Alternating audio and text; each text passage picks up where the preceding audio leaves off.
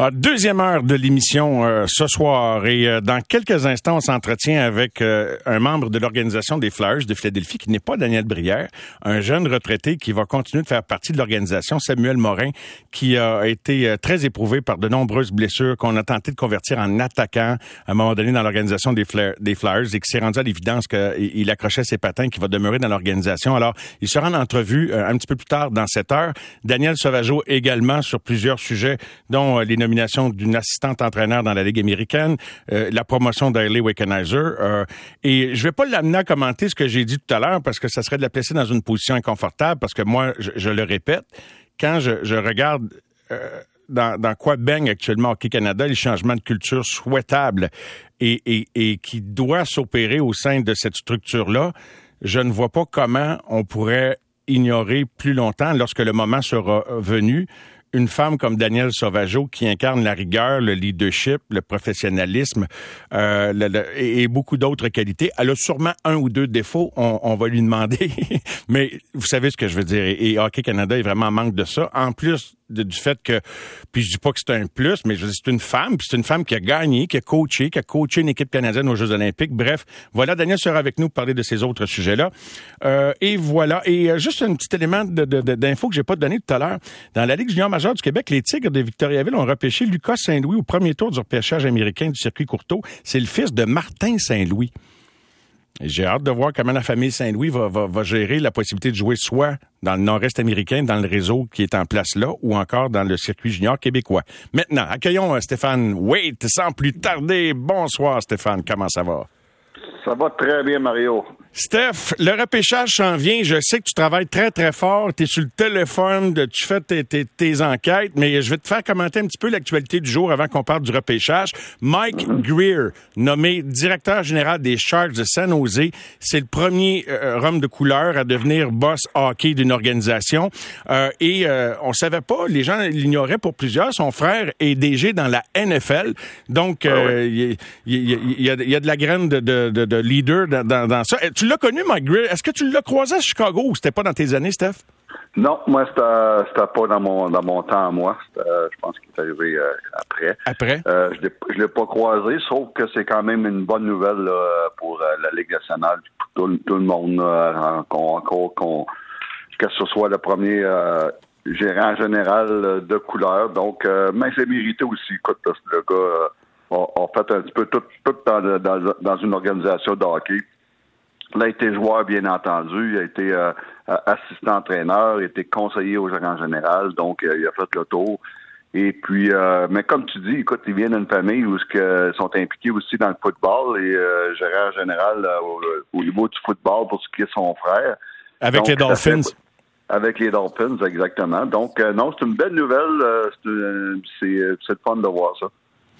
Et euh, Stéphane, euh, le, mandat toutefois qui l'attend une fois euh, sa nomination faite, les Sharks de San Jose, est-ce que c'est une équipe que tu vois revenir, disons, dans les hautes sphères de la Ligue à court, moyen ou long terme?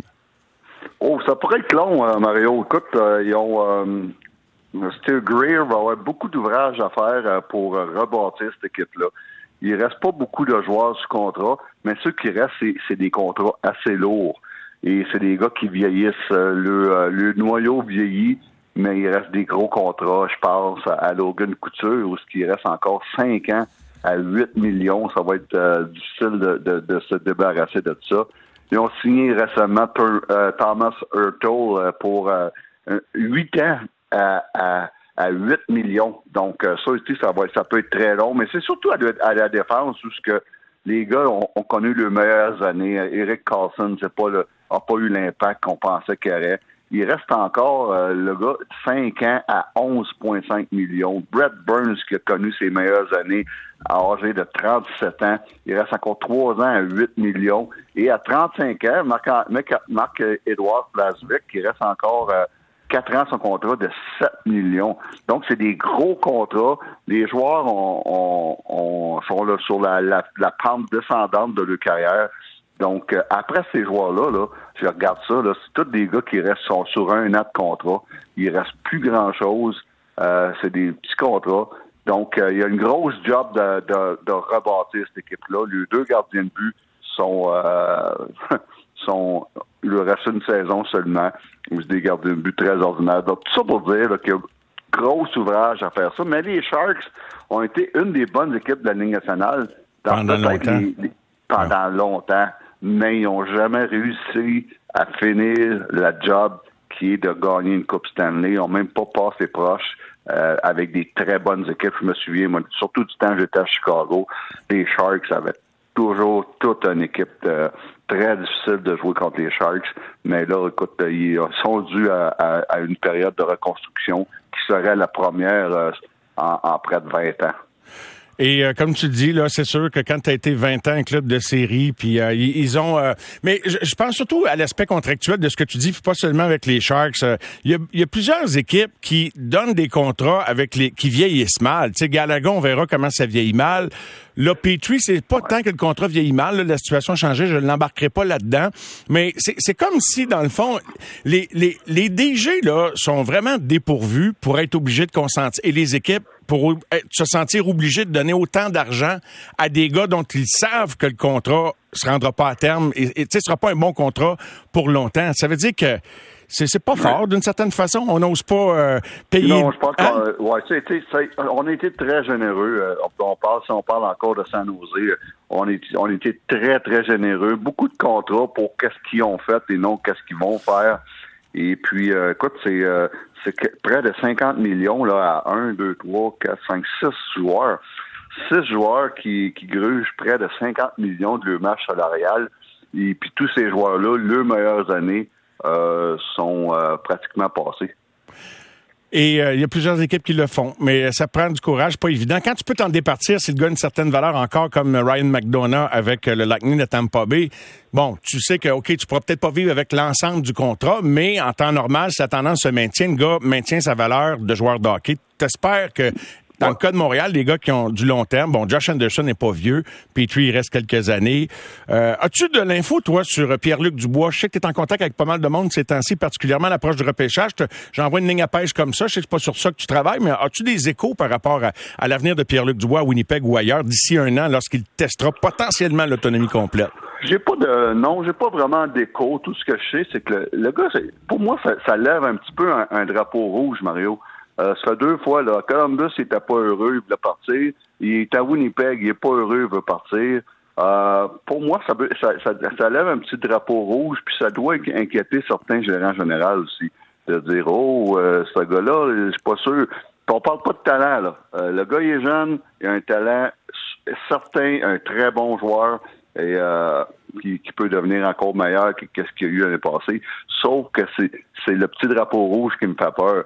Le gars a l'air à vouloir décider où il veut jouer. Mais si c'est ça, qu'il finisse son contrat à Winnipeg, après ça, mais euh, il choisira, mais mais euh, entre ça, ça va être une distraction. Donc ça, ça, ça, ça m'inquiète un peu ce côté-là. OK. Euh, écoute, euh, Martin McGuire a dit sensiblement la même chose que toi, fait que c'est deux contre un. Euh, et, c'est sûr que, bon, si j'étais dans une position de, de, l'embaucher, c'est sûr que là, je ferais mes devoirs puis je ferais mon enquête plus approfondie. Mais je te dirais ceci, Stéphane, quelqu'un qui veut exercer le plein contrôle sur son avenir à 24 ans, c'est pas du caractère, ça, plus qu'un drapeau rouge? Ah, bon, ça dépend. On peut interpréter ça même, mais moi, c'est plus. Euh, écoute, euh, pour moi, c'est un drapeau rouge. Le, le, le, kid euh, qui décide. J'aime, j'aime pas, j'aime, j'aime pas ça voir ça. il va avoir sa chance. T'es old school, Steph. T'es old school. Il, va avoir sa chance d'être agent libre, mais pour l'instant, qu'il, respecte le contrat qu'il a et puis qu'il fasse pas de vagues surtout, parce que ça, ça j'aime pas ça. Euh, si les Jets sont pas capables de l'échanger, il va passer un an là où que ça va être à tous les jours. Ah, il veut pas jouer là, puis ça va être une distraction pour l'équipe. Donc, euh, c'est pas, pas quelque chose qu'honnêtement, moi, j'aime. Moi, je pense qu'il va y avoir une grosse année. Euh, et, euh, il y a besoin, je peux te dire ça. ben écoute, il n'y a pas eu une mauvaise année l'an passé, Steph. Là, c'est quoi, 62 points? Là? J'ai pas ces, ces, ces chiffres d'en face. Je veux dire, pas eu une mauvaise année. Euh, comme club, ils n'ont pas eu une grosse année comme club. Paul Murray est parti en, en cours de saison. Euh, écoute, en tout cas, j'étais pas. Mais c'est rien contre le joueur de hockey, je te dis. Là. Oui, il y a eu une bonne saison. C'est rien contre le joueur de hockey. 60 points. Ouais. C'est juste que j'aime pas la, façon qu'il fait les choses depuis deux ans au niveau de, mm. Euh, tout le temps de vouloir demander une transaction si ça ne fait pas son affaire. Mais là, encore là, je, vais, je, me sens obligé de, comment dirais-je, de replacer le discours. Je suis pas son agent, là, mais lui, il n'a pas dit un mot là, publiquement là, dernièrement. Là. Fait que sais, on peut pas rien dire qu'il a fait de quoi de travers. C'est sorti d'une histoire que lui ou son agent aurait signifié aux Jets parce qu'ils ont dû lui, lui demander mm-hmm. que euh, lui avait actuellement en tête de tester l'autonomie complète dans un an. Euh, mais tu sais, publiquement, il n'a rien dit. Bref, fin de la parenthèse. Je pense qu'on a dit ouais. deux ce qu'on avait à dire là-dessus. À moins que je te challenge encore un peu. non, non, non, j'ai pas de trouble avec ça. Puis euh, c'est sûr que si lui a rien dit, mais il y a tout le temps moyen que ça sache par son ah, agent ou, ça. ou euh, ça, ça, là, pas, euh, Non, mais le club veut le savoir aussi. Mais le club veut le savoir aussi, Steph, parce que tu veux savoir si tu fais une offre à long terme, si tu sembles pas pouvoir en venir une entente. Tu sais, Johnny Gaudreau, c'est la même affaire. Gaudreau Oui, mais tu, restes, tu, laisses ça, tu laisses ça à l'interne. Il n'a pas besoin de sortir puis de faire une distraction puis de mettre une pression sur le club qui, qui, qui le paye. OK. Mais on ne sait pas d'où ça sort. Fait qu'on va lui donner le bénéfice du doute. Gardien de but au repêchage, Stéphane, là, as-tu... Euh, As-tu quelque chose sous, le radar qui pourrait intéresser le Canadien euh, en termes de gardien de but? Ben moi, c'est ça. Je travaille depuis euh, depuis que pratiquement une semaine sur tous les prospects de la Ligue nationale. Et puis, je pense que ça serait temps, surtout avec le nombre de choix que le Canadien a cette année, 14 choix. Euh, c'est pas peut-être le temps de repêcher un, un, un, high profile prospect comme, comme gardien de but, ce qu'on n'a pas eu depuis très longtemps à Montréal.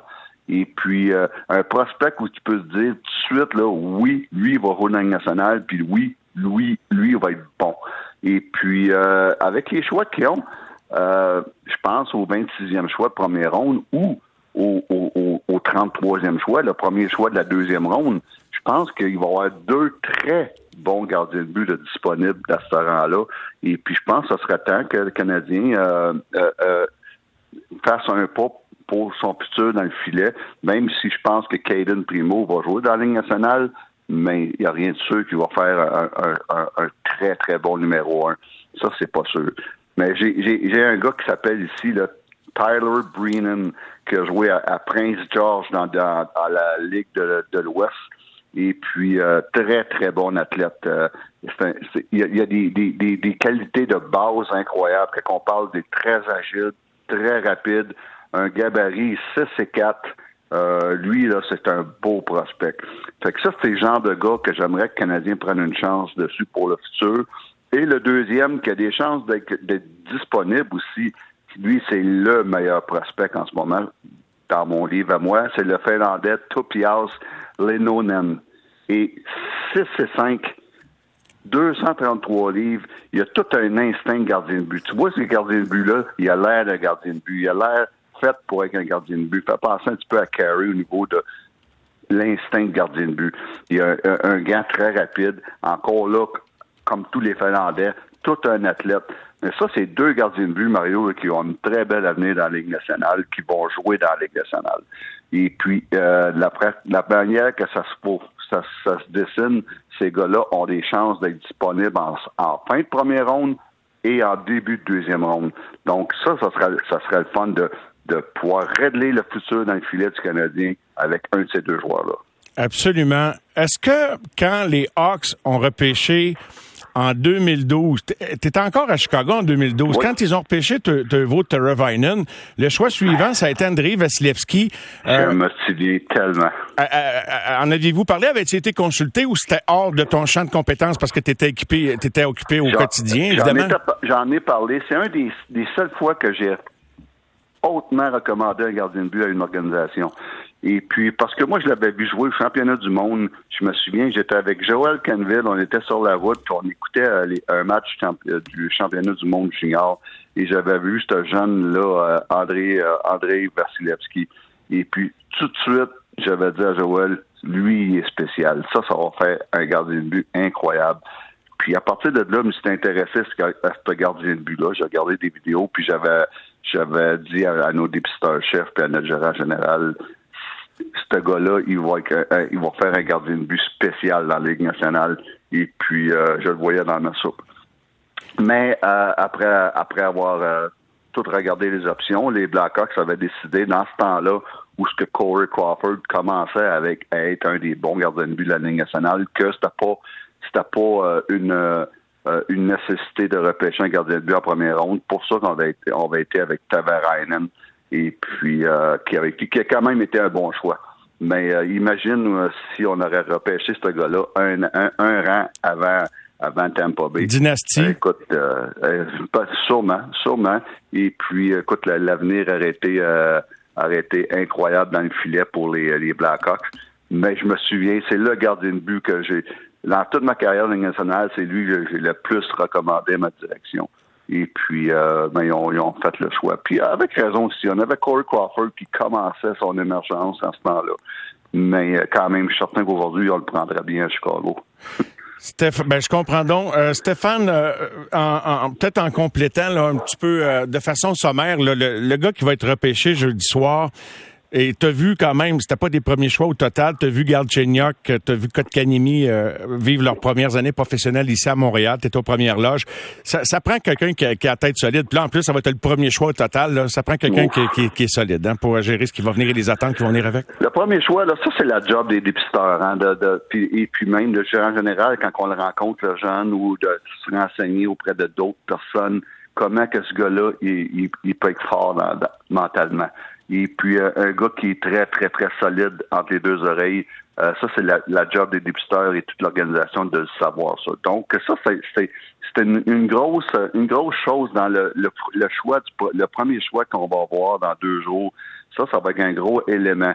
Le gars-là, ce gars-là, il peut-tu il peut-tu euh, il peut faire face aux attentes ça, c'est toute une question d'attente.